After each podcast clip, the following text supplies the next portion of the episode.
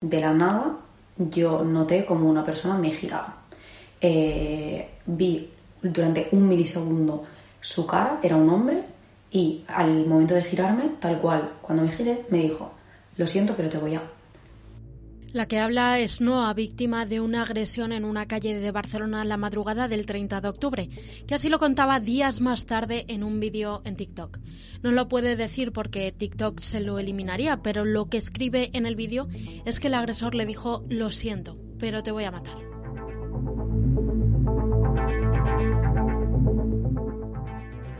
Ya sabemos que tras cualquier acto violento o agresión es habitual que se difundan por redes sociales mensajes acusando a personas inmigrantes de haberlos cometido. Y este no fue distinto, ¿verdad, Lidia? Sí, al poco de colgar este vídeo en su cuenta de TikTok empezó a recibir comentarios de personas que querían desinformar sobre la nacionalidad de su agresor. Sí, muchísimos. Nunca va ligado de un comentario de preocupación, sino es simplemente un comentario de nacionalidad, nacionalidad del agresor, de dónde era, come jamón la referencia al jamón ya la hemos visto en otros mensajes que acusan a personas inmigrantes de haber hecho algo malo, relacionándolos además con la religión islámica. Pero el agresor era español, ¿no? Español y nacido en Barcelona, según señalan desde el Tribunal Superior de Justicia de Cataluña. Este hombre se encontraba en un permiso de tercer grado porque estaba cumpliendo una condena por los delitos de robo con violencia y homicidio por asesinar a un trabajador de un garaje en Barcelona en el año 2008. Además, precisamente quien era inmigrante fue otro de los agredidos, Jonathan un joven ecuatoriano que socorrió a las dos chicas una narrativa opuesta a la que nos están intentando hacer creer.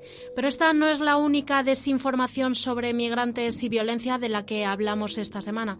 Este 8 de noviembre hemos conocido la primera condena en la que se hace referencia a la difusión de contenido falso sobre personas migrantes en España.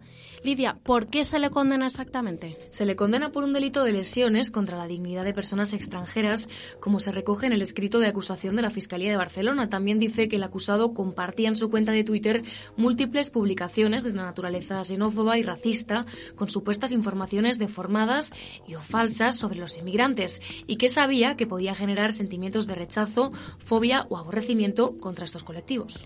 Uno de esos contenidos falsos que menciona el escrito de acusación de la Fiscalía ya lo desmentimos en maldita.es en 2019. Sí, un bulo que relacionaba un vídeo de una brutal agresión con otra cometida en Canet de Mar el 29 de junio de 2019 a manos de dos menores extranjeros no acompañados. Pero ojo que la publicación del acusado no era la primera que relacionaba estas imágenes con la agresión.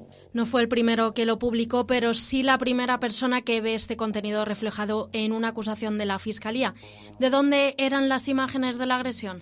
De una paliza a una mujer en China, concretamente en la ciudad de Dalian, al noroeste del país. Además, tanto la propia grabación, que circula como lo que recogían los medios de comunicación chinos, indican que este vídeo fue grabado el 22 de junio de 2019, justo antes de la agresión de Canet de Mar.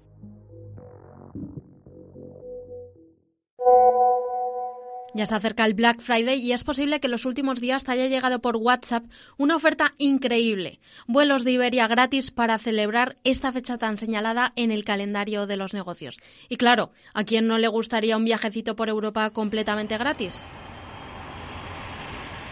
La oferta es muy tentadora y son muchos los que han pinchado en el enlace pensando que era real, pero no lo es.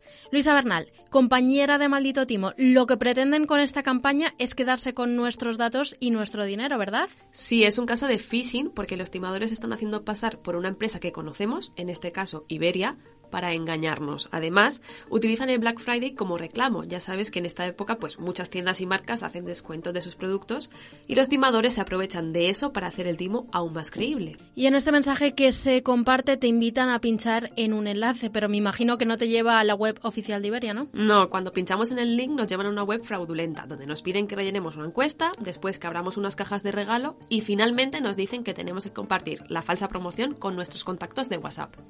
Claro, esto les interesa a los timadores porque así el timo se hace más viral y llegan a más gente, ¿no? Exacto, hemos comprobado que una vez has compartido la promoción con tus amigos y familiares, lo que hacen es redirigirte a una web en la que te van a pedir tus datos personales y los de tu tarjeta bancaria. Pero si los introduces, no solo te van a hacer un cobro, sino que te van a inscribir en un servicio de pago online. Un servicio de pago puede ser, por ejemplo, pues una página de videojuegos que cobra a sus usuarios una cantidad cada mes o cada 15 días. Pues lo que hacen los timadores es usar nuestros datos para suscribirnos a este tipo de servicios sin que nos demos cuenta. Increíble, pero oye Luisa, siempre hablamos de estos casos en España, pero imagino que no seremos los únicos a los que intenten timar usando esta estrategia, ¿no? No, no solo en España. Hemos detectado que el mismo timo se mueve por WhatsApp en Francia. Allí, en lugar de suplantar Iberia, suplantan a la aerolínea francesa Air France. Por lo demás, el funcionamiento del timo es idéntico. De hecho, el dominio en el que están alojados ambos timos es el mismo, shortlinks.su. Mucho cuidado si nos llega un enlace de este dominio, shortlinks.su, porque también lo están utilizando para otro timo en el que se suplanta a Amazon. Eso es, también se difunde por WhatsApp un mensaje en el que nos avisan de que Amazon está regalando 5.000 productos gratis por el Black Friday. Pero cuando entras en la web, el proceso es el mismo. Te piden rellenar una encuesta, abrir unas cajas y compartir el timo con tus contactos. Si lo haces, supuestamente ganas un iPhone 12 gratis y solo tienes que pagar 2 euros por los gastos de envío. Pero lo que van a hacer en realidad es redirigirte a un formulario para que introduzcas otra vez tus datos personales y bancarios. Y si los metemos nos harán un cobro y nos suscribirán a un servicio de pago. Así que mucho ojo estos días con las ofertas falsas que se difunden por WhatsApp. Luisa, ¿qué podemos hacer nosotros para protegernos las promociones falsas de este Black Friday? Pues lo que repetimos siempre, hay que verificar que la web en la que estamos sea la oficial de la empresa o marca antes de introducir nuestros datos personales. También desconfiemos si los precios que nos ofrecen son demasiado bajos. Vaya, que nadie te va a regalar un iPhone por dos euros, no, no te lo creas, por favor. Y si somos nosotros los que queremos hacer una compra en una tienda online, ¿en qué debemos fijarnos? Hay que revisar si tiene aviso legal en el que se incluya información sobre la empresa y sus dueños. Esto es fundamental que lo tenga cualquier comercio serio. También miremos la política de protección de datos para ver qué pueden hacer con ellos y cómo los van a usar. Y asegurémonos de que los métodos de pago son acordes a nuestros intereses. Mejor si podemos pagar a través de servicios como puede ser PayPal. Y si no conocemos la web en la que pretendemos comprar algo, busquemos información al respecto en Internet. A lo mejor encontramos opiniones de otra gente que ha comprado ya ahí o quién sabe, un artículo de Maldito Timo advirtiendo de que es un sitio poco fiable. Apuntados estos consejos. Y si habéis sido víctimas de un timo o lo habéis cazado a tiempo, ya sabéis que podéis escribirnos al correo electrónico timo@maldita.es.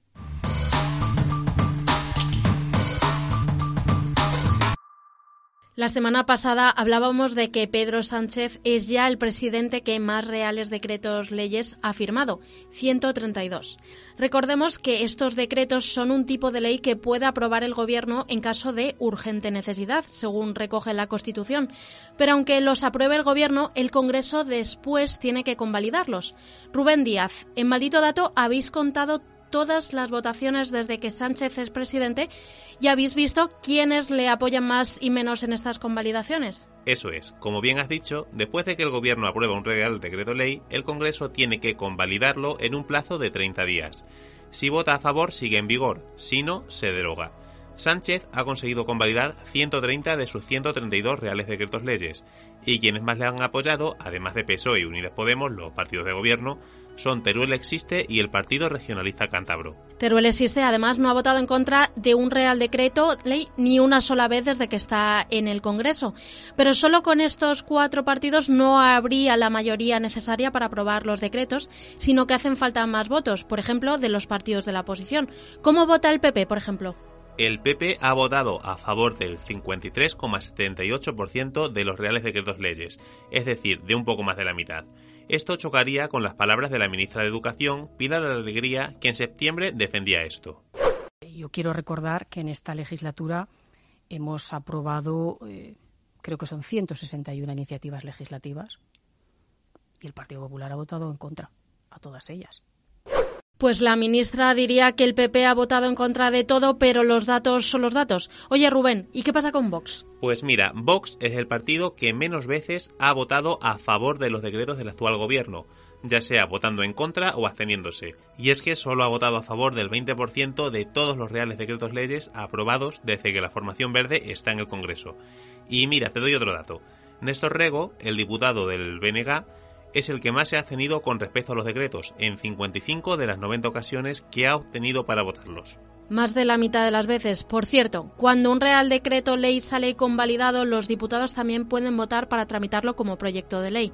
Esto ha pasado en 72 de los 130 Reales Decretos aprobados.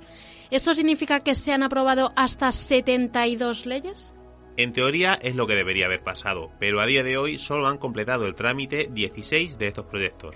21 han caducado porque se empezaron a tramitar en la 12 legislatura y cuando acaba una legislatura caducan todos los procesos pendientes que haya en el Congreso. Los otros 35 se encuentran en comisiones parlamentarias. Bueno, pero esto no significa que no vayan a completar el trámite parlamentario, aún queda un año de legislatura. Ya, pero te cuento. 11 de estos proyectos se llevan tramitando desde 2020. En teoría, cuando se presenta un proyecto de ley, los diputados tienen 15 días para añadir enmiendas. Pero la mesa del Congreso, donde tienen mayoría PSOE y Unidas Podemos, puede prorrogar estos plazos indefinidamente y así nos encontramos con situaciones como un Real Decreto Ley de septiembre de 2020 que lleva acumuladas 87 prórrogas del plazo de enmiendas y, de acuerdo con los expertos, sin apenas posibilidades de que se llegue a debatir en el Pleno. Hola, malditas y malditos. Periodismo para que no te la cuelen. Unámonos por la verdad, porque juntos es mucho más difícil que nos la cuelen. En Maldita estamos de celebración. Cumplimos cinco años de lucha contra las mentiras, vengan de donde vengan. Desde desmontar bulos sobre la crisis sanitaria de la listeria o sobre los incendios de la Amazonia, hasta desmentir más de 1.200 bulos sobre la pandemia de la COVID o parar las desinformaciones sobre la guerra de Ucrania. En maldita.es seguimos trabajando a destajo, aunque desde nuestras casas, para desmentir los muchísimos coronabulos que nos llegan. En maldita.es hemos desmentido más de 430 bulos durante esta crisis de desinformación sobre la pandemia. Durante estos cinco años no solo hemos tenido que hacer frente a varias crisis desinformadoras, también hemos tenido varias elecciones generales, autonómicas y locales, con las que nuestros compañeros de Maldito Dato han tenido que verificar todo tipo de desinformaciones que pudieran decir nuestros políticos. Si alguien tiene esa desconfianza, nosotros le animamos a que acuda de manera. No va a haber apagones ni, ni ninguna de esas escenas apocalípticas que pronostican los creadores de bulos. Y que el presidente del gobierno mienta, pues hombre, no creo que sea lo más prudente, ¿no?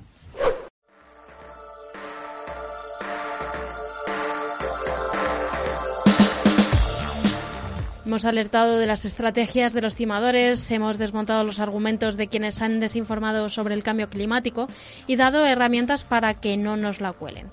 Pero estos cinco años no habrían sido posibles sin vosotros, que estáis al otro lado, ayudándonos a luchar contra los bulos día tras día, alertándonos y donándonos vuestros conocimientos. Seguiremos combatiendo la desinformación y contándoslo en este Maldita la Hora. Gracias a Luisa Bernal por el montaje de este podcast, al equipo de maldita.es por las verificaciones y a vosotros, como siempre, por escucharnos una vez más. Yo soy Natalia Diez.